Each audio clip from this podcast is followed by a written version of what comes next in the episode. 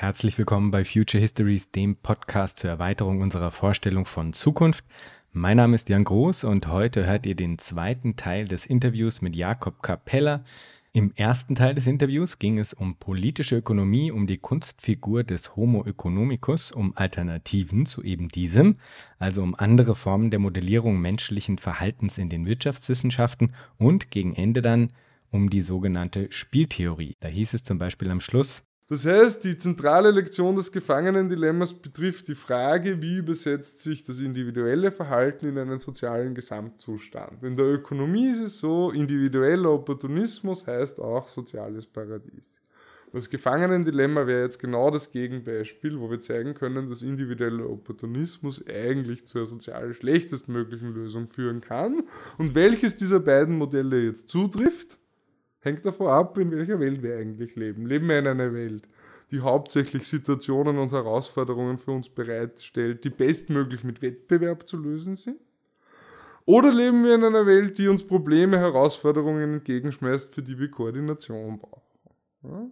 Und es ist aus meiner Sicht kein Zufall, dass wir gerade die großen koordinativen Herausforderungen äh, der Gegenwartsgesellschaft, der Klimawandel, der soziale Ausgleich, der Umweltschutz, der Erhalt moralischer Standards, der Erhalt des Friedens, all das wären ja Dinge, die ich im Gefangenendilemma modellieren kann. Das sind die großen koordinativen Herausforderungen der Weltgesellschaft im 21. Jahrhundert. Und das wären eigentlich die Bereiche, in denen ich Kooperation bräuchte. Was uns also das Gefangenendilemma für die wirtschaftspolitische Praxis sagt, ist, dass wir in Situationen, in denen wir irgendeine Art von koordinativer Lösungskapazität brauchen, uns eben nicht verhalten dürfen wie Homines Economici, wenn wir uns fürs Gesamtergebnis interessieren. Lasst mich wissen, was ihr zu dem Ganzen denkt, zum Beispiel auf Twitter unter Hashtag Future Histories oder per Mail unter future underscore histories at protonmail.com. Vielen, vielen Dank an Julia und das Team von Infoscreen, die dafür gesorgt haben, dass Future Histories als Webtipp auf den Bildschirmen von Infoscreen in ganz Österreich angepriesen wurde. Tausend Dank auch an Lena für ihre Unterstützung. Ich weiß es wirklich sehr zu schätzen. Und auch ihr, liebe Hörerinnen und liebe Hörer, könnt diesen Podcast hier super einfach unterstützen. Dafür gibt es vier gleichermaßen großartige Wege. Der erste ist klassische Mundpropaganda. Ihr kennt bestimmt mindestens drei Personen, bei denen ihr denkt, für die wäre das was. Die oder Jan von Future Histories, die könnten prächtige geistige Freunde abgeben oder sich prima streiten, das ist ja auch was. Also bitte posaunt es in die Welt hinaus und erzählt euren Freunden von diesem Podcast. Der zweite Weg ist nicht Mundpropaganda, sondern quasi Sternchenpropaganda. Denn in Zeiten der Aufmerksamkeitsökonomie ist es mindestens genauso wichtig, dass ihr auf Apple Podcast und allen anderen Plattformen, auf denen das möglich ist, ganz viele Sternchen abgibt für diesen Podcast. Dadurch wird man sichtbarer in den Rankings und andere Leute können auch auf Future Histories aufmerksam werden. Der dritte Weg ist auch klassisch. Ihr könnt auf www.futurehistories.today einfach spenden. Und viertens, wenn ihr es euch leisten könnt, dann werdet bitte Patreon von Future Histories. Patreon, das ist eine Art Mini-Mäzenatentum, durch das eine unabhängige Do-it-yourself-Produktion wie diese hier auf ökonomisch nachhaltige Beine gestellt werden kann. Da kann man also monatlich Kleinstbeträge spenden, zu finden auf www.patreon.com-futurehistories. Das ist p-a-t-r-e-o-n.com-futurehistories. Jetzt aber genug Eigenwerbung. Ich wünsche euch viel Spaß beim zweiten Teil des Interviews mit Jakob Capella.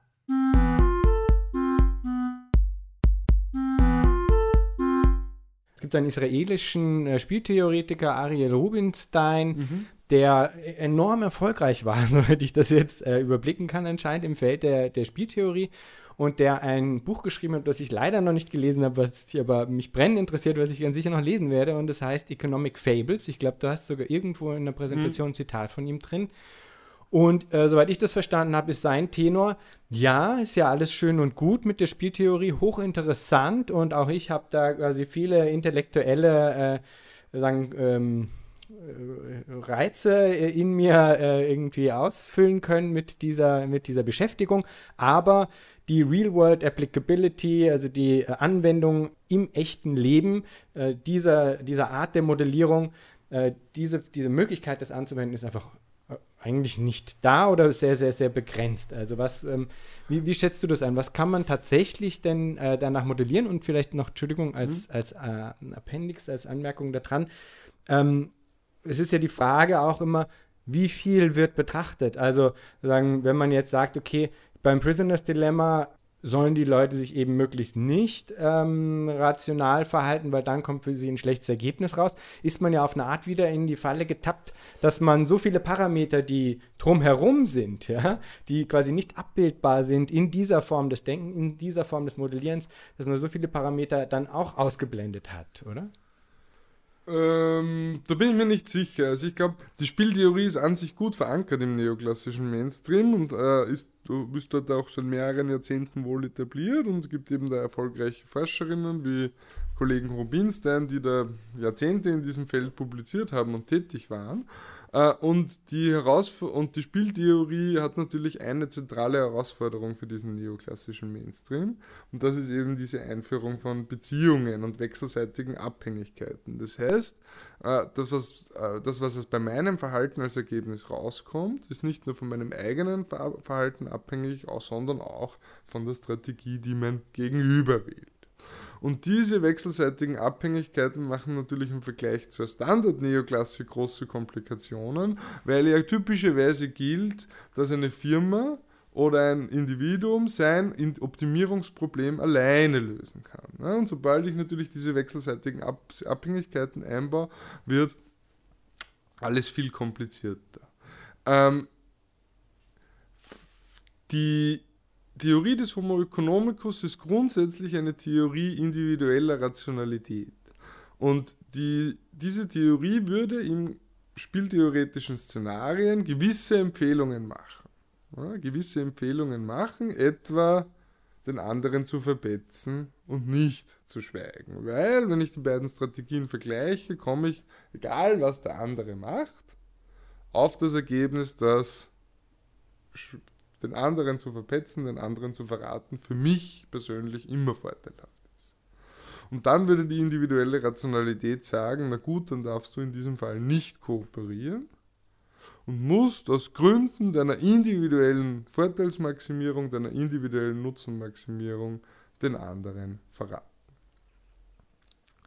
Das ist an sich nicht falsch, das ist eine korrekte Prognose. Die große Herausforderung entsteht dadurch, dass wir jetzt auf einmal ein Szenario haben, in dem sich dieser individuelle Opportunismus nicht in ein sozial optimales Ergebnis übersetzt. Das ist das traditionelle Resultat der neoklassischen Markttheorie.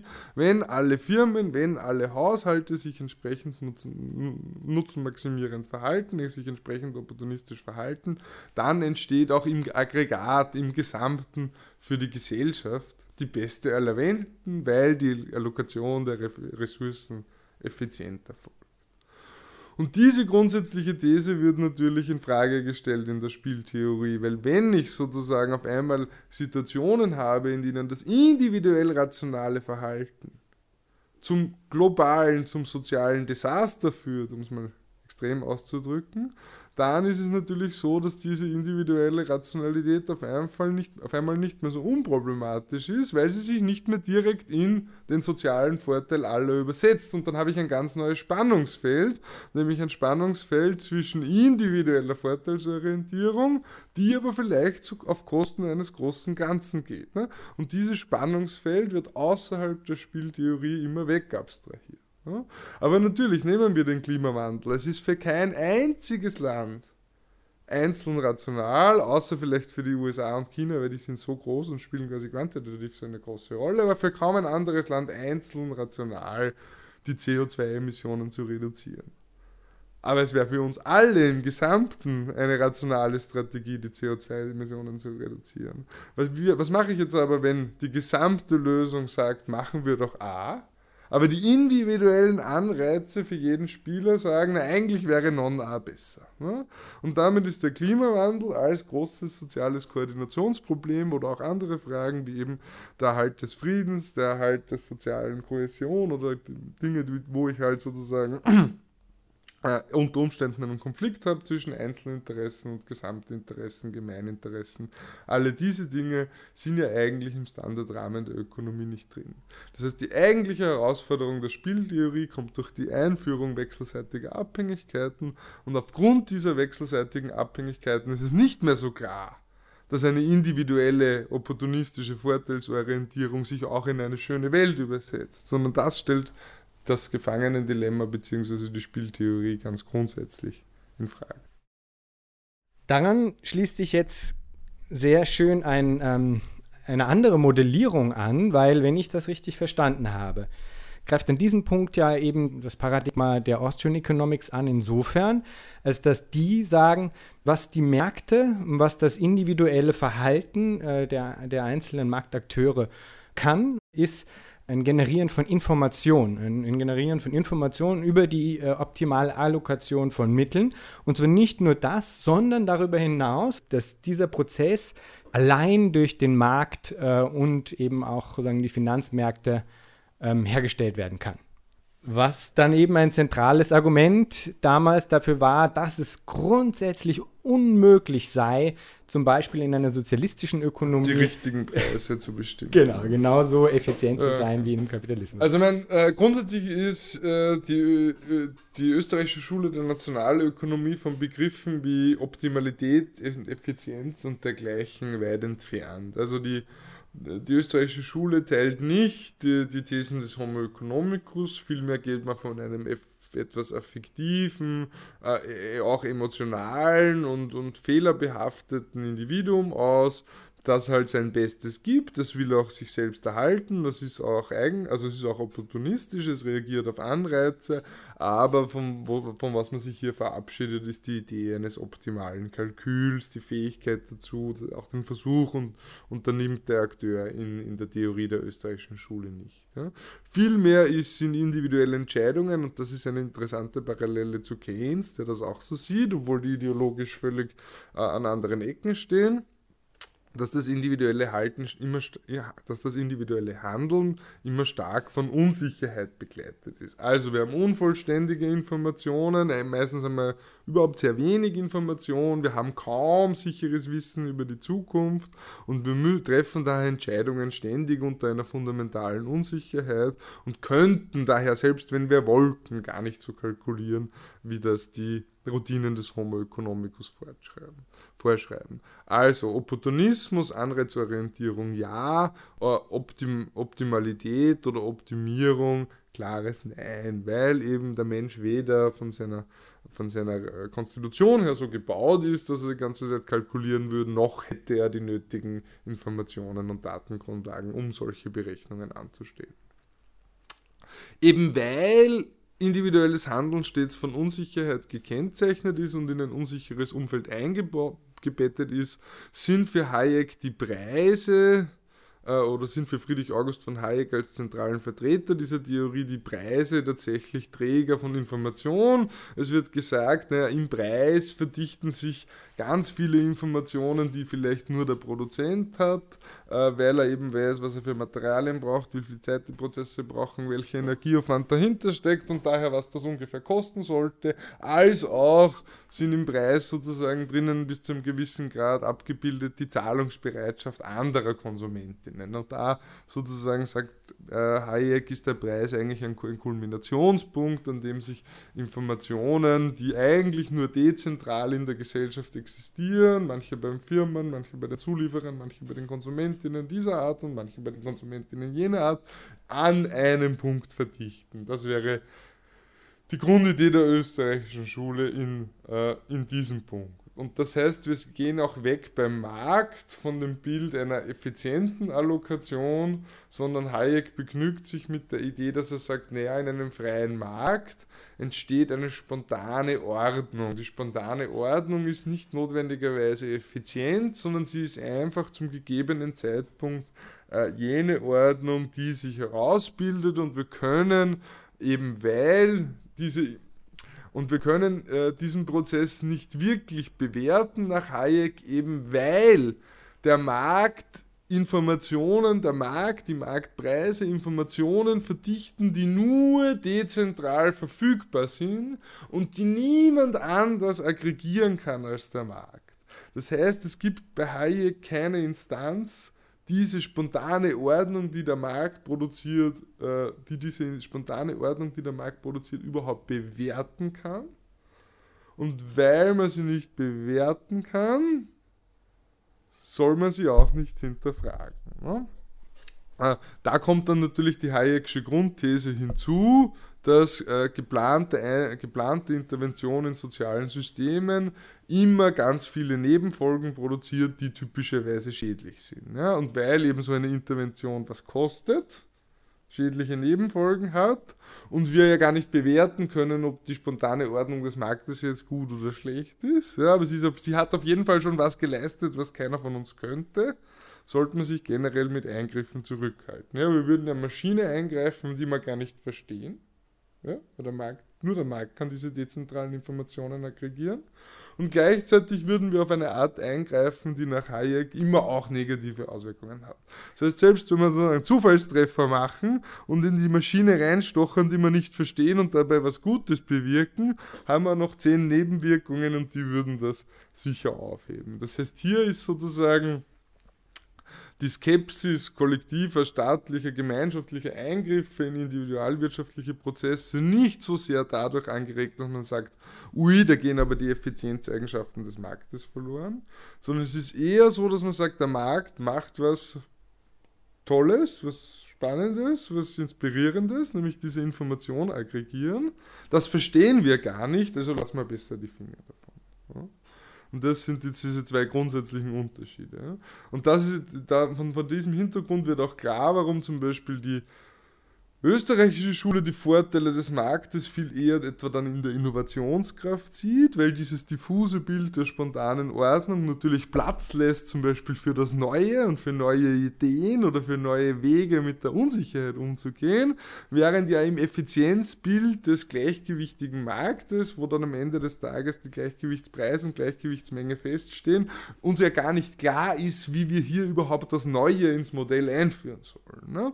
Also, dass man könnte sagen, sagen, äh, in der politischen Wendung würde die Neoklassik viel eher die, die, die statischen Effizienzeigenschaften der Allokationsfähigkeit des Marktes betonen, ja, effiziente Allokation knapper Ressourcen, während die österreichische Schule in dieser politischen Wendung viel eher die äh, freiheitsermöglichende Komponente des Marktes, die Innovationskraft des Marktes, die Rolle des Marktes als Arena für neue Ideen etc.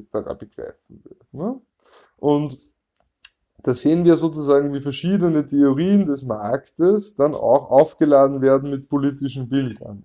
Während also für die äh, gleichgewichtsorientierte Theorie der Neoklassik eher der Wert der Effizienz dominant ist, ist für die unsicherheitskompensierende Tendenz des Marktes bei der österreichischen Schule halt dann eher sowas wie Innovationspotenzial des Marktes dominant. Ne? Und wenn wir vielleicht ein Marktbild dann haben, um jetzt einen Kontrast zu setzen, wie Karl Marx, der sagt, das Konstitutive äh, am Markt ist ja eigentlich das Ausbeutungsverhältnis, also dass die Arbeiter immer weniger bekommen für ihre Leistung, als sie eigentlich wert ist. Dann habe ich natürlich auf einmal eine Theorie des Marktes, die einen ganz anderen Aspekt des Marktes ins Zentrum rückt, nämlich dieser Macht, dass es eine Machtarena ist, dass es um Machtfragen dort geht. Ne? Und vermutlich ist ein realer Markt alles das. Ein realer Markt ist vermutlich einer, der ab und an zu mehr Effizienz führt. Ein realer Markt ist vermutlich einer, auf dem neue Ideen möglich sind, auf dem Innovationen eingebracht werden können. Ein realer Markt ist immer auch eine Machtarena, wo Produzenten und Konsumentinnen einander gegenüberstehen, wo Arbeitgeberinnen und Arbeitnehmerinnen einander gegenüberstehen, wo Kreditgeberinnen und Kreditnehmerinnen einander gegenüberstehen. Und natürlich geht es da überall, überall auch um Machtverhältnisse. Das heißt, wir haben wahrscheinlich in einer pragmatischen Perspektive den Markt als sehr vielschichtiges Ding und unterschiedliche Theorien greifen nun unterschiedliche Aspekte heraus äh, dieses vielschichtigen Dingsmarkts und überbetonen diese und bauen darum ihre Theorie. Ne? Und dann komme ich vielleicht zu einem vollständigen Bild des Marktes, indem ich die Argumente unterschiedlicher, unterschiedlicher Theorien und Ansätze versuche zusammenzufügen. Ne? Ein Markt ist wahrscheinlich eben sowohl ein Ort der Effizienz als auch ein Ort äh, der Ausbeutung als auch ein Ort der Innovationen. Er ist wahrscheinlich auch ein Ort des Betrugs und der Informationsasymmetrie, aber gleichzeitig auch ein Ort, äh, an dem Leistung gesteigert werden kann durch Anreize. Vermutlich sind alle diese Antworten bis zu einem gewissen Grad korrekt. Ne? Wenn man das alles ähm, sich zu Herzen nimmt, was du gerade gesagt hast, nämlich dass äh, sagen eben der Markt sowohl das eine kann als auch das andere, aber auch das eine eben nicht kann und das andere. Ähm, was würdest du dann sagen? Wofür sind Märkte gut und wofür nicht? Wofür sollten wir sie verwenden und wofür eben nicht? Ja, wir sollten sie wahrscheinlich für jene, äh, für jene Bereiche menschlichen Zusammenlebens verwenden, wo keine, äh, wo keine dilemmaartigen Strukturen vorliegen. Was heißt das? Man kann also Märkte für jene Bereiche ver verwenden, in denen die These, dass individuelle Vorteilsorientierung zu einem einigermaßen plausiblen, einigermaßen vernünftigen, einigermaßen akzeptablen Gesamtergebnis führt, für die sollte man es eher verwenden. Und für Bereiche, die zum Beispiel stärker auf eine eigene Wertlogik aufbauen, wie zum Beispiel die, die Universität auf den Wissenschaftsethos oder das Krankenhaus auf den hippokratischen Eid, ja, für die muss man dann wiederum aufpassen, weil ja diese Werte Kollektivgüter sind und wir ja am Beispiel des Gefangenendilemmas sehen, wie eine zu starke Orientierung an individuell, wie, zu stärker, wie eine zu starke Orientierung an einem individuellen äh, Vorteilsdenken genau diese kollektiven Eigenwerte austreiben kann. Ne? Und das kann äh, dann eben ein bestehender kollektiver Wert sein, wie der wissenschaftliche Ethos, oder es kann ein kollektiver Wert sein, den wir uns vielleicht gerne wünschen würden, wie die Bereitschaft aller, das Klima zu schützen. Äh, genau diese kollektiven Werte, wo wir eigentlich Kooperation bräuchten, die äh, eignen sich natürlich weniger dann für eine marktliche Organisation. Das wäre ein Fall. Ein weiterer Fall wäre vielleicht der Bereich, wo ich sage, ich kann, das wäre dann so ein, ein Zwischenfall, ich kann ein gewisses Gut aus rein ökonomischen Gründen nicht ordentlich in einem marktfähigen Setting anbieten. Das ist etwa der Fall bei den klassischen natürlichen Monopolen. Also dort, wo ich sehr hohe Fixkosten habe, um einmal eine Infrastruktur zu errichten, Kanalisation, Schienen- und Straßennetz, Elektrizitätsnetz und wo ich sage, eigentlich macht es halt relativ wenig Sinn, so eine Infrastruktur fünfmal zu errichten, damit ein Wettbewerb möglich ist. Das wäre dann auch noch ein Bereich, äh, den man ausnehmen könnte, aber nicht so sehr weil diese Dinge sozusagen generell nicht wettbewerbsfähig sind, weil sie mit der Wettbewerbslogik an sich jetzt kollidieren würden, sondern weil es einfach praktisch so schwierig ist, dort einen Wettbewerb herzustellen. Ne?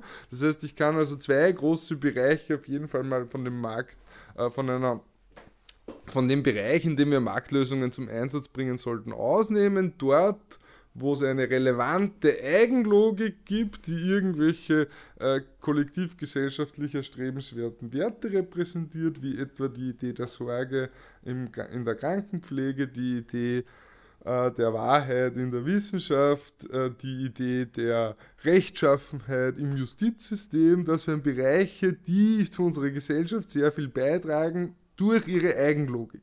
Dort jetzt eine Marktlogik zu implementieren, heißt potenziell diese Eigenlogik auszutreiben. Das wäre der erste Bereich, dort wo wir einfach andere Logiken brauchen, die wiederum auf kollektiven Werten basieren, die wir durch eine Vorteilsorientierung unterlaufen, unterminieren würden. Ja, klassisch wie im Gefangenendilemma.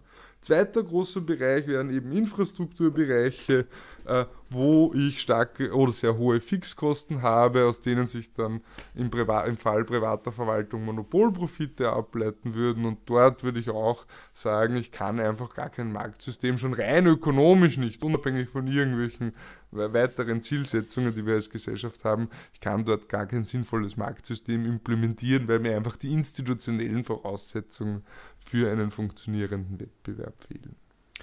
Und ähm, wie ist das bei, also ich weiß nicht genau, wie, wie würde man das machen, Im Einzelfall äh, gibt es ja sicher dann sagen, Bereiche, in denen der eine meint, ja, das ist jetzt dann schon Commons, das ist jetzt schon Gemeingut. Und der andere, nein, hier wäre aber dann eigentlich Wettbewerb noch eine sinnvolle äh, Form der Incentivierung. Also wenn man zum Beispiel den Journalismus nimmt, der ja äh, derzeit eben noch den Marktmechanismen ausgesetzt ist, der aber innerhalb dieser Marktmechanismen ja gerade äh, eigentlich, sagen wir mal, ins Strudeln äh, äh, kommt. Jetzt kann man entweder sagen, okay, na, das ist wie eine Übergangsphase, genau wie bei der ähm, äh, Musikindustrie, die hat durch das File-Sharing auch erstmal lernen müssen, dass, äh, ähm, dass eigentlich das Streaming quasi das Bessere sei. Und ähm, dann ist das, muss man das zwar auf die harte Tour lernen und geht durch ein tiefes Tal, aber am Ende stehen sie dann doch wieder, ähm, wie ich jetzt neulich gehört habe, ähm, einkommenstechnisch ungefähr ähm, auf demselben Niveau wie Ende der 90er, wo die CD noch aktuell war. Genau, also beim Journalismus zum Beispiel jetzt äh, ich, könnte ich mir vorstellen, ist das was, wo, wo Leute sich darüber uneins sein könnten. Ähm, ich kann mir gut vorstellen, dass man argumentiert, na, das ist ein Gemeingut. Es geht ja darum, sagen, diesen öffentlichen Raum möglichst von finanziellen Interessen freizuhalten, damit die Berichterstattung so unbeeinflusst wie nur möglich ist und wir uns auf Basis dessen dann eine Meinung bilden können. Ja. Die Medien sind natürlich in diesem Sinne ein, ein, ganz wesentliches öffentliches Gut. Der Punkt hierbei scheint mir in der Grundkonstellation des Mediensektors oder verankert zu sein. Einerseits würde man sagen, naja gut, äh, wenn Medien privat sind, dann gibt es eine Abhängigkeit von den privaten Finanziers. Wenn Medien öffentlich sind, dann gibt es eine äh, Abhängigkeit von den staatlichen Machtträgerinnen und eigentlich stößt das beides mal in einen Widerspruch äh, mit, mit dem Wunsch nach unabhängigen Medien. Ne? Ähm, Ganz klar ist aus meiner Sicht die Unabhängigkeit der Medien einfach zu stärken politisch. Ich bräuchte ja nur die Zahl der Regie oder der äh, öffentlichen Inseratschaltungen senken und im selben Ausmaß die allgemeine Presseförderung erhöhen. Dann hätte ich ein ganz ein einfaches Mittel, äh, sozusagen Abhängigkeit zu reduzieren und Unabhängigkeit zu erhöhen als Gesetzgeber, weil die Inserate vergeben sich ja durch eine Gegenleistung, hoffentlich nur durch die Gegenleistung des Abdrucken des Inserats. Äh, eine Presseförderung würde keine Gegenleistung mehr verlangen oder verlangt keine Gegenleistung. Das heißt, wenn ich sozusagen als politische, als politische Entscheidungsträger die Unabhängigkeit äh, der Medien erhöhen will, dann habe ich dazu eine ganz einfache Möglichkeit. Das Nachdenken über diese Möglichkeit, ich muss halt den Medien ungebundene Finanzmittel zur Verfügung stellen, muss auf Kontrollrechte verzichten und muss sozusagen diesen Sektor arbeiten lassen, wie er halt arbeitet, muss die Kontrolle darüber abgeben, ist klar. Aber diese Geschichte zeigt ja schön, dass gerade in so Grenzfällen, ja, wo ich sage, da gibt es eine wichtige, einen wichtigen öffentlichen Mehrwert im Journalismus und das wäre die Bereitschaft, sich mit komplizierten und relevanten Themen zu befassen und die Unabhängigkeit, dann muss ich mir halt kluge institutionelle Arrangements überlegen, wie ich diese Unabhängigkeit stützen und schützen kann. Ne? Und da denke ich mir, haben wir in der Vergangenheit äh, gar nicht so schlechte Modi entwickelt. Äh, ob das jetzt in den letzten drei, vier Jahrzehnten immer in die richtige Richtung gelaufen ist, ist, ist dann eine andere Frage. Der wesentliche Punkt beim Mediensektor scheint mir zu sein, dass wir hier sozusagen eine Hybridlösung aus privaten und öffentlichen Akteuren sinnvoll ist. Ja? Also private Trägerschaft von Medien bei gleichzeitiger teilweise oder vielleicht sogar umfassender öffentlicher Subventionierung scheint mir hier in einem auch eine adäquate Mischlösung zu sein. Ne? Dann hätten wir ja keinen reinen Markt, sondern wir hätten sozusagen einen äh, adäquat oder wir hätten einen subventionierten Markt. Die, die entscheidende Herausforderung ist, glaube ich, in dem Fall, äh, wenn wir auf die Wettbewerbsschiene schauen. Das heißt, wenn wir dort schauen, wo wirklich sozusagen Medien miteinander um Aufmerksamkeit in Wettbewerb stehen, dann ist natürlich eines ganz klar, wir wissen in Zeiten der digitalen Welt, dass Informationsqualität und Aufmerksamkeitspotenzial nicht direkt korrelieren. Aber das ist jetzt äh, bisher vor dem digitalen Zeitalter hat das zumindest in unseren Breiten der journalistische Ethos ganz gut aufgelöst. Ja? Ein Kompromiss zu finden aus Relevanz und Attraktivität. Ja? Heute mein Eindruck bei den digitalen Medien ist, dass das stärker und stärker auseinanderfällt. Es gibt Medien, die setzen sehr, sehr stark auf Aufmerksamkeit. Stichwort diese zehn, äh, diese zehn Fernsehstars aus den 1980ern sehen heute ganz anders aus. Sehen Sie hier wie? Ja? Äh, und die Kriterien, was äh, Aufmerksamkeitsattraktion und äh, Relevanz fallen stärker auseinander. Wie man sich sozusagen diese Herausforderung stellt, ist, glaube ich, ein Thema für sich. Äh, und da geht es um die Frage, wie man genau diesen journalistischen Ethos als relevante und wichtig für die Gesellschaft wertvolle Eigenlogik im Mediensektor auch unter Bedingungen der digitalen Kommunikation und eines dadurch verschärften Wettbewerbs erhalten kann. Äh, da schließt sich dann an die Frage nach der Gatekeeper-Funktion, weil, auch wenn ich dir natürlich zustimmen würde, dass die Unterscheidung zwischen äh, sagen, erfolgreicher Information und qualitätsvollerer Information in äh, Zeiten der digitalen Verbreitungsmöglichkeiten, ähm, sagen, dass da das, äh, dass der, der, Trash mitunter einfach deutlich erfolgreicher ist und das eben auch zu einer sagen, ungünstigen Selektion führt. Ähm, Na, die bunte gab es ja vorher auch. Und ja. gibt es ja auch immer noch. Also ich will gar nicht sagen, dass es jetzt irgendwie die, die, das Internet die Zeit des Trash wäre. Ich will nur sagen, äh, nachdem sich durch die immer neuen Möglichkeiten der Distribution immer neue sozusagen Levels und Arenen in diesem Medienmarkt ergeben, haben wir dann natürlich hier nochmal eine ganz eigene Dynamik. Ja. Und das ist ein genereller Konflikt in diesem Bereich. Ne? Der Erfolg bemisst sich primär über die Aufmerksamkeit die Relevanz wäre eher ein, ein Punkt, die aus dem Ethos kommt. Und jetzt ist die Frage, wie gut schafft es der Mediensektor als Institution, als großflächige Institution verstanden, diese Dinge sozusagen in Synergie zu schalten. Ja? Äh, negative Selektion, Stichwort Boulevard, das gibt es alles immer schon. Mhm, mhm, ja? Da will ich gar nicht drüber mokieren. Ich sage einfach nur die, die Herausforderung, die mit diesem Spagat das Geld kommt über die Aufmerksamkeit, äh, die, die gesellschaftliche Rolle kommt über die Relevanz der Themen, wie man diesen Spagat halt einfach äh, äh, meistert. Ne? Ein Arzt muss auch essen. Also die, grundsätzlich haben wir das Problem, wie wir äh, einen abstrakten gesellschaftlichen Mehrwert, nämlich Sorge, ja, äh, verbinden damit, dass diejenigen, die diese Sorge leisten, auch materiell abgesichert werden müssen. Meine, den Konflikt haben wir an anderer Stelle auch. Ne? Genau, und also, äh, also es ist ja durchaus so, dass die Anzeigeneinnahmen bei etablierten Medien ähm, im Printbereich absolut äh, wegfallen, mehr oder weniger. Genau, also wenn, wenn ich dann schnell einen Strukturwandel habe, kommen noch zehn, also wird das Ganze natürlich nochmal verschärft. Ja, ne? genau. Und eine Frage wird sein, eben ob das einzig und allein ein, ein, ein eben ein Strukturwandel ist, der, äh, wie eben mit dem Beispiel der Musikindustrie quasi dann einfach andere Formen der Auswertung finden muss, um dann später quasi auch wieder in der Lage zu sein, das herzustellen, ähm, äh, was du eben sagen, äh, diese eigentlich qualitätsvolle Relevanz mhm. nennst. Also oder? ich, ich würde sagen, die, gegenwärtige, die gegenwärtigen Schwierigkeiten des Mediensektors vor diesem Hintergrund haben natürlich mit dem Strukturwandel zu tun und zwar mit der Art und Weise, wie der Strukturwandel den Wettbewerb intensiviert. Äh, grundsätzlich ist es so, dass Wettbewerb dann recht gut funktionieren kann, wenn er auf Basis stabiler und irgendwie auch kontrollierter oder gesicherter Regeln verläuft.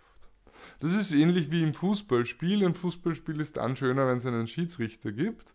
Und wenn es keinen Schiedsrichter gibt und man etwa einen Vorteil daraus ziehen kann, dass man den Gegner äh, verletzt oder fault, dann könnte es natürlich sein, dass sich mit der Zeit ein wesentlich niedrigeres Niveau des Spiels etabliert, wo man äh, sukzessive Vorteile daraus zieht, dass man den Gegner verletzt. Ne? Also wenn es keine Regeleinhaltung gibt, aber wenn es keine Kontrolle der Regeleinhaltung gibt und ein Spieler sich einen Vorteil verschaffen kann, indem er eine nur informell unter uns quasi bestehende Regel unterschreitet, hat natürlich der andere Spieler beim nächsten Mal sozusagen einen Anreiz, wieder ein gleiches Spielfeld herzustellen, indem er ebenfalls auf die Berücksichtigung dieser Regel verzichtet. Das ist die sogenannte sinkende Grenzmoral des Wettbewerbs.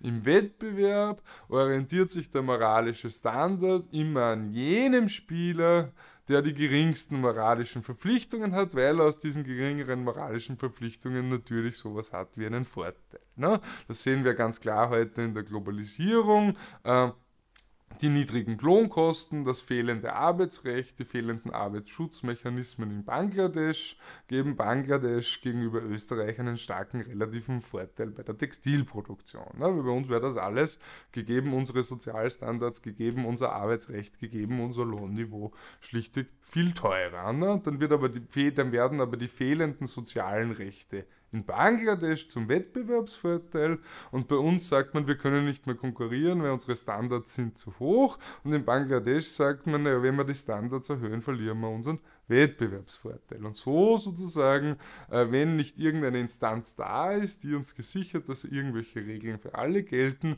übt ein Wettbewerb natürlich immer einen Abwärtsdruck auf diese Regeln Jetzt könnte man sagen, der journalistische Ethos ist im Journalismus so wie der hippokratische Eid in der Medizin e-, eines, ein so ein Komplex solcher sozialer Regeln. Als Journalist, als Journalistin sollte ich typischerweise die Wahrheit sagen, äh, über relevante Dinge berichten, äh, einen Gegencheck machen und alle diese Dinge, die sozusagen zur journalistischen Sorgfalt gehören.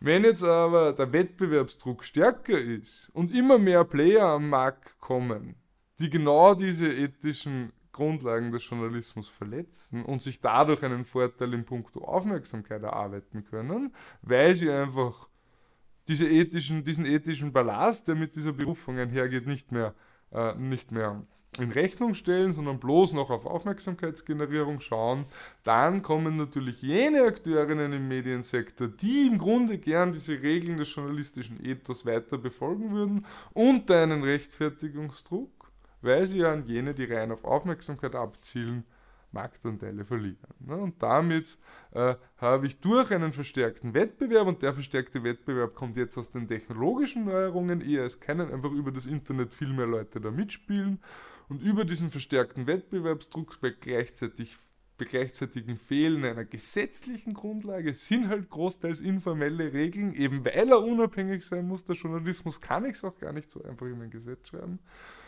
Kommen diese traditionellen Vorstellungen, was, ein, was ein, ein, ein, ein öffentliches Kommunikationsmedium in der westlichen Welt ausmacht, halt unter Druck. Ne? Das ist eine Eigenlogik des Wettbewerbs, die äh, bei intensivierendem Wettbewerb halt in Aufmerksamkeitskriterien im Vergleich zu den Relevanzkriterien eine größere Rolle zuschreibt. Und da kommen auch jene nicht aus, die sich mit Haut und Haaren dem journalistischen Ethos verschrieben haben, weil irgendwann kommen sie in den Rechtfertigungsdruck des Wettbewerbs. Wobei die Frage wäre, ob sie überhaupt in diesem Wettbewerb stehen, oder? Also weil sie ja eigentlich in einem anderen Spiel spielen. Also der, der sagen die Bunte ähm, konkurriert nicht zwingend unmittelbar mit der, äh, was weiß ich, Zeit oder sowas, ja, oder FAZ oder so. Es sind ja äh, bis zu einem gewissen Grad dann, aber gerade beim Journalismus eher so Fragen der der Verwertung und wo da sagen, die, die Profite abgeschöpft werden oder nicht, weil es ja quasi im digitalen Sektor so ist, dass die großen Plattformen ähm, die Werbekunden eigentlich abgreifen, also Google Ads und Facebook als die großen äh, Treiber hinter, hinter der Monetarisierung von, von Journalismus. Ähm, und da stehen dann irgendwie schon noch die Qualitätsmedien untereinander in Konkurrenz, oder? Ähm, plus halt bestimmte Player, die es vorher nicht gab, was ich aber zum Teil gut finde. Nein, nein, es, es, kommen, es, kommen einfach mehr Player dazu ja. und von den neuen Playern hat ein höherer Anteil wenig Interesse am Ethos. Glaubst du? Ja, glaube ich schon. Gehen wir in Richtung ähm, Zielgerade und wenden uns der Zukunft zu. Äh, schließlich heißt der Podcast ja im Subtitel der Podcast zur Erweiterung unserer Vorstellung von Zukunft. Wie sollten wir Ökonomie in Zukunft gestalten? Bier. Ja. So. Hm. Puh, ich weiß nicht. Meinst du mit Ökonomie die Wirtschaft? ähm, ja, danke für die Nachfrage. Ja, äh, ja ich finde das ja die Wirtschaftswissenschaft. Nein, nein, nein. Ich meine schon die Wirtschaft. Also, wir haben ja jetzt viel über also die, die, die verschiedenen Modelle gesprochen, die da so im Umlauf sind. Ja, Und ja, haben auch so, ja. quasi die, die einzelnen Modellierungen des Menschen äh, uns angeschaut. in Anbetracht all dieser Modellierungen und der Defizite, die damit verbunden sind und mm. auch eben zum Beispiel der Erkenntnisse aus. Ja, ja.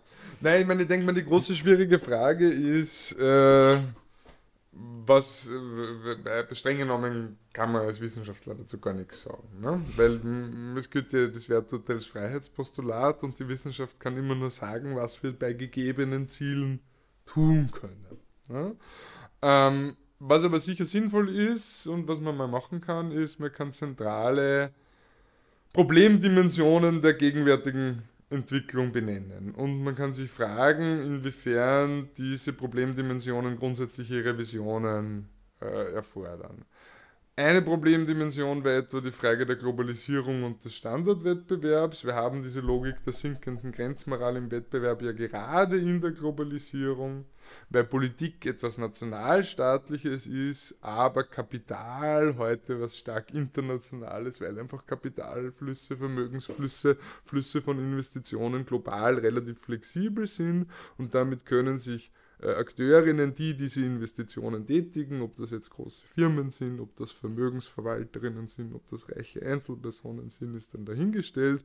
Aber jene, die genug Kapital haben, um sich diese offenen Grenzen zunutze zu machen, können natürlich sowas betreiben wie regulatorische Arbitrage. Das heißt, sie können ihr Vermögen, ihr Geld, ihr Kapital immer dort arbeiten lassen, wo es die meisten Vorteile bringt. Ja, und daraus entstehen aus meiner Sicht eine Reihe dysfunktionale Institutionen und Wachstumsmodelle dysfunktional deswegen, weil sie eben äh, genau die individuelle Vorteilsorientierung einzelner Länder äh, äh, äh, ermöglichen, aber auf Kosten der Allgemeinheit, auf Kosten äh, des gesamten Europas oder auf Kosten der Weltgesellschaft. Einfache Beispiele wären die Steueroasen, die sich die globale Flexibilität von Kapital zunutze machen, äh, um besonders reichen Personen oder besonders großen Firmen es zu ermöglichen, ihre Einkommen und Vermögen relativ steuerfrei äh, zu generieren und aufzubewahren, was natürlich wieder auf Kosten aller jener Länder geht, die keine Steueroasen sind. Ein einfaches Beispiel wäre Irland, das durch die Senkung seines Körperschaftssteuersatzes und andere Anreize versucht, Unternehmenszentralen äh, anzuziehen und somit dann wiederum eine Politik passiert, in der Irland stark aufholen kann, aber wiederum auf Kosten von anderen Ländern, auf denen dann diese Konzernzentralen absiedeln. Äh, wir haben solche Anreizeffekte auch im Bereich des Umweltschutzes, Schutzes. Wir in Europa sagen, wir brauchen, sagen viele, wir brauchen niedrigere Regeln, um im globalen Wettbewerb mitzuhalten. Fragen Sie mal bei der Stahlindustrie, was sie von den europäischen Energiekosten halten. Äh, gleichzeitig sagt man in Indien, wir können keine Umweltschutzmaßnahmen einführen, weil dann verlieren wir unseren Wettbewerbsvorteil. Das heißt, dass verschiedene Jurisdiktionen, verschiedene äh, Gemeinschaften verschiedener Nationen in ein, und dann natürlich vor allem die Populationen, also die Menschen, die dort leben, im Miteinander im Wettbewerb stehen, äh, ist ein klarer Machtvorteil für das Kapital, denn Macht hat immer der, der es schafft, andere zu seinen Gunsten in Wettbewerb zu setzen. Ne? Wenn ich schaffe, dass andere darum konkurrieren, im Wettbewerb stehen, meine Bedürfnisse zu befriedigen, habe ich offensichtlich Macht. Und genau das ist momentan die Konstellation zwischen global flexiblem Kapital und nationalstaatlicher Politik. Und solange wir dieses Missverhältnis nicht aufheben, haben wir im globalen Wettbewerb momentan keine guten Schranken für die sinkende Grenzmoral. Wir haben einen ständigen Druck auf Menschenrechte, Arbeitsrechte, Umweltstandards, steuerliche Standards etc., weil es eben äh, diese Beggar dein Neighbor Policies gibt, also Politiken, wo man sich selbst einen Vorteil auf, äh, erwirtschaftet auf Kosten, äh, auf Kosten anderer Länder und Nationen. Das wäre ein zentraler Problembereich. Zweiter zentraler Problembereich ist, und der sicherlich sozusagen einen größeren Umbau oder ein größeres Umdenken anregt, ist aus meiner Sicht äh, der Klimawandel im Speziellen oder die ökologische Zerstörung im Besonderen. Das heißt, es geht um die Frage, können wir eigentlich in einigermaßen hohem Wohlstand leben, auf eine Art und Weise, die auch intergenerational tragfähig ist. Und da sind wir momentan weit hinter allen relevanten Zielgrößen. Und das ist auch eine Problemdimension, die aus meiner Sicht mit einer gewissen zeitlichen Limitation daherkommt. Dritte zentrale Problemdimension ist sicherlich die Frage der Verteilung. Wir leben jetzt ungefähr seit vier Jahrzehnten im Westen in Gesellschaften mit zunehmender Ungleichheit. auch die globalen Einkommens- und Vermögensunterschiede äh, wachsen, wenn überhaupt nur langsam zusammen. Und hier stellt sich die Frage, wie wir gerade in europäischen Ländern, gerade in den USA, wo die zunehmende Ungleichheit teilweise schon äh, die soziale Kohäsion und den sozialen Frieden gefährdet, wie wir langfristig mit dieser Entwicklung umgehen. Ein vierter Punkt wäre dann vielleicht noch die Frage äh, des Wohlstands. Wir haben vermutet, unser Wohlstandsbegriff ist ein Begriff, der auf die Summe der produzierten Güter und Dienstleistungen in einem Jahr anstellt. Der kommt ungefähr aus den 1930er Jahren. Die Frage ist sicher für die Zukunft, welchen Begriff von Wohlstand wir haben wollen, inwiefern, den, inwiefern wir den nur auf einer Zielgröße, nämlich der Produktion oder damit zusammenhängend dann der Summe der, der, der Löhne und Erträge, äh, ob wir bei diesem eindimensionalen Begriff von Wohlstand und Wohlfahrt bleiben wollen oder ob wir hier ein breiteres Bild eines gelungenen Lebens entwickeln. Schon die alten Griechen hatten ja dieses Bild der Eudämonie, also diese Vorstellung, dass es ein Leben eine komplexe Sache ist, wo es darum geht, verschiedene relevante Lebensdimensionen, die familiale, die berufliche, die persönliche, die sportliche, den Kontakt zur Natur etc., das alles in einer Balance, also eher im Bild einer einer Waage oder eines Ausgleichs anstelle eines Gleichgewichts ja, äh, zu vereinen, zusammenzubringen, ob wir nicht auch wieder zu einem breiteren Wohlstandsbegriff kommen müssen. Und dann könnten wir verschiedene soziale Probleme und Herausforderungen, etwa die Frage der Arbeitszeit, die momentan eher wieder zunimmt als abnimmt, oder eher die Frage der, oder auch die Frage der Gesundheit, die immer stärker auch ungleich verteilt ist, Gesundheit und, und das wiederum mit, dem mit der ungleichen Einkommensverteilung korreliert, dann könnten wir auch diese anderen Lebensdimensionen, die Frage, wie wir unsere Zeit verwenden, äh, die Frage, wie wir mit unseren Kindern umgehen wollen, die Frage, wie wir mit unserer Gesundheit umgehen wollen, wieder stärker in einen äh, allgemeinen Begriff von Wohlstand, von Wohlfahrt zu integrieren. Also ich denke mir, hier liegen die wesentlichen Voraus Herausforderungen für die Neugestaltung ökonomischer Prozesse und Zusammenhänge im 21. Jahrhundert. Könnte man da vielleicht noch die Automatisierung anfügen, weil das ja sagen auch eigentlich in äh, zumindest mittelfristiger Zukunft äh, äh, uns ins Hause steht und das irgendwie die, den Begriff genau, der also, Arbeit also, auch nochmal äh, umdefiniert. Da, da, kann man sicher anfügen. Für mich ist Automatisierung stark drin in der Frage steigender Lebensstandards. Ich meine, Technologie und Automatisierung ist ein großer Bringer von Produktivitätsfortschritten. Ja, Technologie im Allgemeinen und Automatisierung im Speziellen. Produktivitätsfortschritte heißen bei entsprechender Nachfrage stärkeres Wachstum. Ja, wenn das also auch gekauft wird, was wir mehr herstellen können, haben wir Wachstum. Und dann geht es schon um die Frage, wie ist dieses Wachstum verteilt. Ne? Und die zweite große Rolle der Automatisierung sehe ich eben bei der Frage der Arbeitszeit. Äh, technologischer Fortschritt führt eben über den Produktivitätsfortschritt, wenn die Nachfrage nicht mitwächst, automatisch zu mehr Freizeit. Wir lösen das, also wir verteilen die Freizeit typischerweise aber immer nur an einzelne Personen. Das heißt, das sind dann Arbeitslose. Wenn die Produktivität steigt und die Nachfrage nicht entsprechend mitwächst, dann brauchen wir also einfach weniger Arbeitskraft und wir setzen typischerweise Leute frei. Die Arbeitslosenrate steigt. Die offensichtliche Alternative wäre natürlich die Arbeitszeit für alle zu verkürzen, also allen etwas mehr Freizeit zu geben, statt einigen wenigen ganz viel. Dann würden die Arbeitslosenraten nicht steigen ah, und wir hätten auch ein anderes Verteilungsergebnis. Wäre natürlich bei geringerer Arbeitslosigkeit höhere Lohnabschlüsse durchsetzbar sind und natürlich auch deshalb, weil Menschen eher Menschen in Arbeit wären als außerhalb der Arbeit, weil die Arbeitslosenrate eben wiederum geringer wäre. Und in dem Szenario sage ich eben die Herausforderung der Automatisierung, die muss ich mitdenken als Produktivitätsfortschritt. Der kann sich auf der einen Seite entfalten als Wachstum. Da ist dann die Frage, bei wem kommt das an? Oder der kann sich auf der anderen Seite entfalten in freier Zeit und dann wäre eben die Frage, wird die freie Zeit äh, so genutzt, dass wir alle mehr vom Leben haben oder wird sie so genutzt, dass es halt die Arbeitslosigkeit steigt. Ne? Momentan setzen wir eher auf das zweite Pferd. Und wir sehen in den historischen Zeitreihen ganz klar, von 1950 bis 1975 etwa hat man in den westlichen Ländern durchwegs auf das Pferd der Arbeitszeitverkürzung gesetzt. Die Produktivitätsfortschritte gerade in den zwei Jahrzehnten nach dem Krieg waren hoch, die Löhne sind kräftig gestiegen und dennoch hat man quasi als zweite Lohnerhöhung die Arbeitszeiten stark verkürzt. Seit 1980 verkürzen wir die Arbeitszeiten nicht mehr im Wesentlichen in den westlichen Ländern. Naja, und seit 1985 etwa haben wir auch im Schnitt einfach höhere Arbeitslosenraten. Man sieht das ganz genau, wie sich das abbildet. Ich würde also die Automatisierung gar nicht als die große Herausforderung sehen, sondern Automatisierung ist eine zentrale Frage bei der Frage, welche, welchen Wohlstand wollen wir eigentlich, in welcher Welt wollen wir leben, welche Rolle spielen Zeit versus Güter und Automatisierung ist eine zentrale Variable, wenn es um die Frage von Wachstum und Verteilung geht.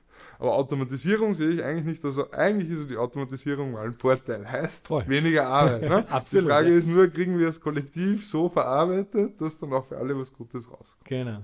Wie, äh, und wenn du das als Wissenschaftler nicht beantworten darfst, vielleicht Nein, kannst du es ja als Privatperson nur, beantworten. Nein, nicht, da, nicht, nicht dürfen. Man muss halt nur immer so ausführliche Antworten geben, wo man klar macht, was sind die Prämissen. Ne? Ja. Und wenn ich jetzt Herausforderungen definiere, ja. dann würde ich ja genau diesen, diesen Punkt schon ein bisschen äh, versuchen, transparent anzugehen und sagen, ja. aus meiner Sicht, und da mischt sich natürlich Analyse mit persönlicher Sicht, wären das ja. adäquate Zieldimensionen. Ja, da haben wir jetzt, eh schon. Ja. Also. Wie kommt man jetzt dahin? Also das wäre die Zieldimension. Was sind die Schritte, die ganz konkreten Schritte, äh, die wichtigsten vielleicht, damit wir sagen, äh, nicht die Einzelnen können wir nicht abdecken, aber was wären die wichtigsten Schritte, um, um, um diese ähm, äh, Zieldimension oder diese Problemskizze, die du da jetzt abgegeben hast, um das anzugehen? Also aus meiner Sicht, wenn ich das jetzt mal rein aus einer europäischen Sicht beantworten darf, also wenn ich in Chile sitze, würde ich andere Antworten geben, weil Südamerika müsste sich wieder anders verhalten als Europa, weil es in einer anderen Position ist. Aber wenn ich uns mal die, mir erlauben darf, die Komplexität so einzudampfen, dass wir nur über Europa sprechen, dann würde ich sagen, äh, Europa hat momentan äh, zwei große Rollen im globalen Wettbewerb. Es ist ein sehr wichtiger Absatzmarkt. Wir konsumieren viel aus der ganzen Welt die Leute brauchen Absatzmärkte, wenn sie exportieren wollen. Das heißt, sie haben eine starke Rolle.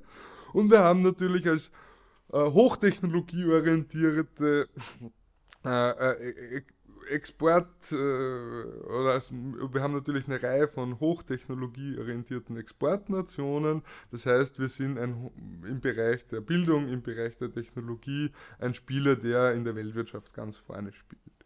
Wenn man jetzt diese Position sich hernimmt, also eine Position, wo wir eigentlich unser einziger zentraler Wettbewerbsvorteil Wissen und Bildung ist, und wir würden annehmen, dass wir die zuvor genannten Herausforderungen ernst nehmen, dann gäbe es, glaube ich, aus meiner Sicht für die, für die Situation in Europa eine, eine, Reihe klarer Imperative. Also erstens müsste man versuchen, den innereuropäischen Standardwettbewerb zu beenden. Das heißt, in relevanten Dimensionen des Menschenrechts, des Steuerrechts, des Arbeitsrechts, des Umweltrechts so weit wie möglich standardisieren, gemeinsame Minimalstandards, sodass wir zumindest mal in Europa keinen Standardwettbewerb mehr haben indem etwa Irland mit niedrigen Unternehmenssteuern die Konzernzentralen anzieht oder Luxemburg äh, als quasi Steueroase die, die, Privatvermögen die Möglichkeit gibt, hier Steuern zu sparen und dergleichen und so weiter und so fort. Ja, wir müssten auch von Osteuropa verlangen, dass dort sind die Arbeitslosenraten niedrig, der Industrieanteil ist hoch, dass dort auch einmal die Löhne steigen ja, äh, und dass es dort zu mehr Ausgleich kommt. Das heißt, wir müssten sozusagen von den einzelnen Ländern verlangen, ihre wenig zuträglichen Standortvorteile, geringe Unternehmenssteuern, Lohndumping, schlechte arbeitsrechtliche Absicherung, das betrifft beides eher Osteuropa, Dasein als Steueroase, zu beenden. Und gleichzeitig müssten wir jenen Ländern, die technologisch am weitesten voran sind, etwa Deutschland, Österreich, dazu bringen, diese Früchte des technologischen Fortschritts breiter zu teilen. Dann könnte Europa tatsächlich ein integrierter Wirtschaftsraum sein, der nach außen hin auch geeint auftritt. Das Zweite, was wir uns dann in einem solcher Art tatsächlich geeinten Europa, weil jetzt sind wir ja nur politisch formal geeint und in dieser politischen Einigkeit gibt es dann wieder einen ökonomischen Wettbewerb der Staaten. Wenn wir tatsächlich dann mal ökonomisch und politisch geeint wären, dann könnte man herangehen, sich die nächsten Zukunftsherausforderungen vorzunehmen. Wir könnten etwa fragen, wie schaffen wir eine breit angelegte Arbeitszeitverkürzung, damit nicht äh, das untere Drittel der, der Gesellschaft durch die Automatisierung völlig durch den Rost fällt. Wir könnten uns fragen, an welchen Punkten verzichten wir vielleicht auf Wirtschaftswachstum und Einkommen und investieren gegenwärtiges Potenzial lieber in Zukunftstechnologien, die uns erlaubt, Europa so aufzustellen, dass es auch nachhalt, auf eine nachhaltige Art seinen Lebensstandard erhalten kann. Dann könnten wir hergehen und fragen, welche sozialen Ausgleichsmechanismen, seien sozial sozialpolitische Maßnahmen, tarifrechtliche Maßnahmen im Bereich der Lohnpolitik bräuchten wir auf europäischer Ebene, um langfristig die Tendenz zu steigender Ungleichheit umzukehren, etc. etc. Also ich denke mal, in einem geeinten Europa könnte man mit etwas Mut und äh, etwas Werf diese die vorgenannten Herausforderungen tatsächlich adressieren. Ja, teilweise wird das sogar schon gemacht. Die OECD hat einen Better Life Index, der versucht, äh, den Wohlstand der Nationen multidimensionaler zu erfassen. Ja, das ist aber halt momentan nicht recht viel mehr als ein Pilotprojekt. Als geeintes Europa könnten wir tatsächlich versuchen, äh, ein integrierteres, differenzierteres Maß für äh, für Lebensstandard und Wohlstand auch politisch zu verankern, etc.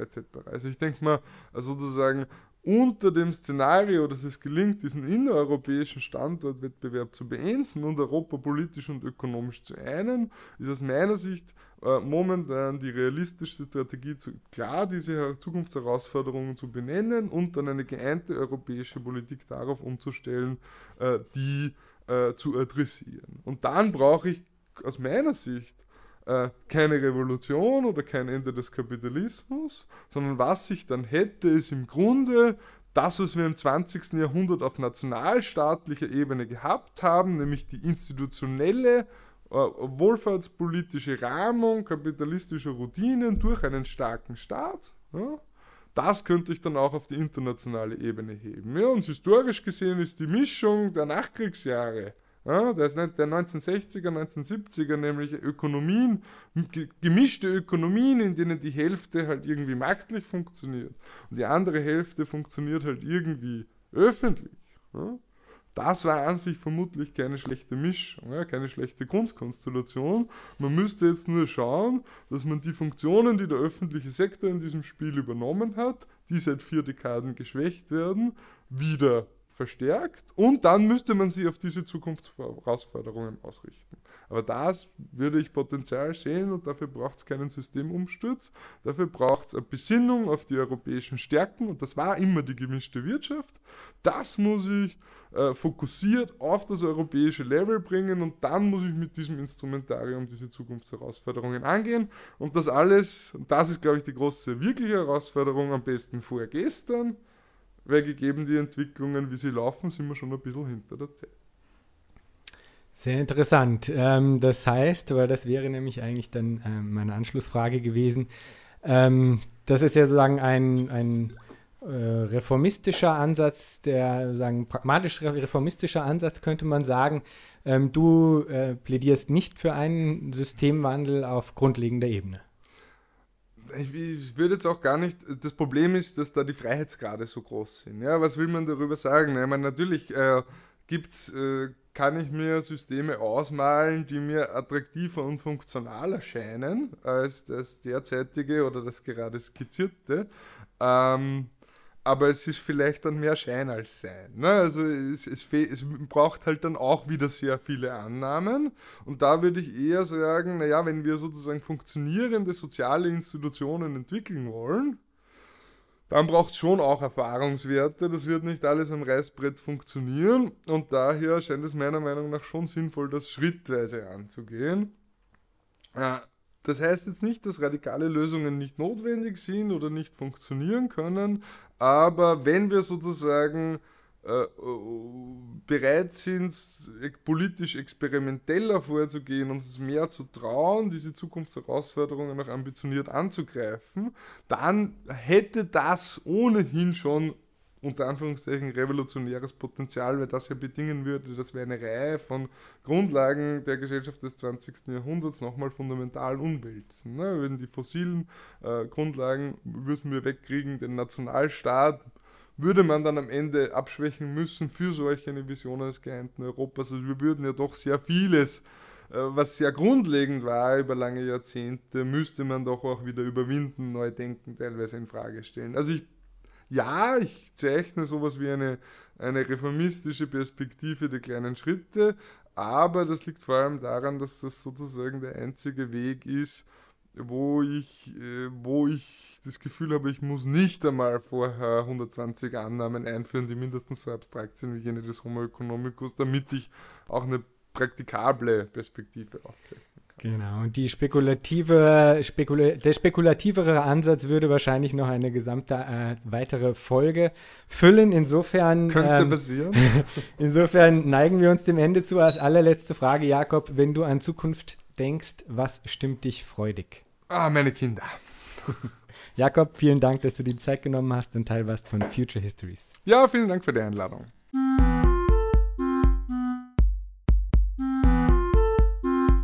Das war Future Histories für heute. Vielen Dank fürs Zuhören. Shownotizen und vieles mehr findet ihr auf www.futurehistories.today. Diskutiert mit auf Twitter unter dem Hashtag Future Histories oder auf Reddit. Lasst mich wissen, was ihr zu dem Ganzen denkt und wie euch diese Folge hier gefallen hat. Unbedingt gut bewerten auf allen Podcast-Plattformen, die ihr nutzt. Für unsere Patreon-Unterstützerinnen und Unterstützer gibt es auf www.patreon.com-future histories vieles an Zusatzmaterial. Ich lese zum Beispiel jeden Monat einen Text ein, der zum jeweiligen Thema passt. Da könnt ihr also auch vorbeischauen. Bis zum nächsten Mal. Ich freue mich.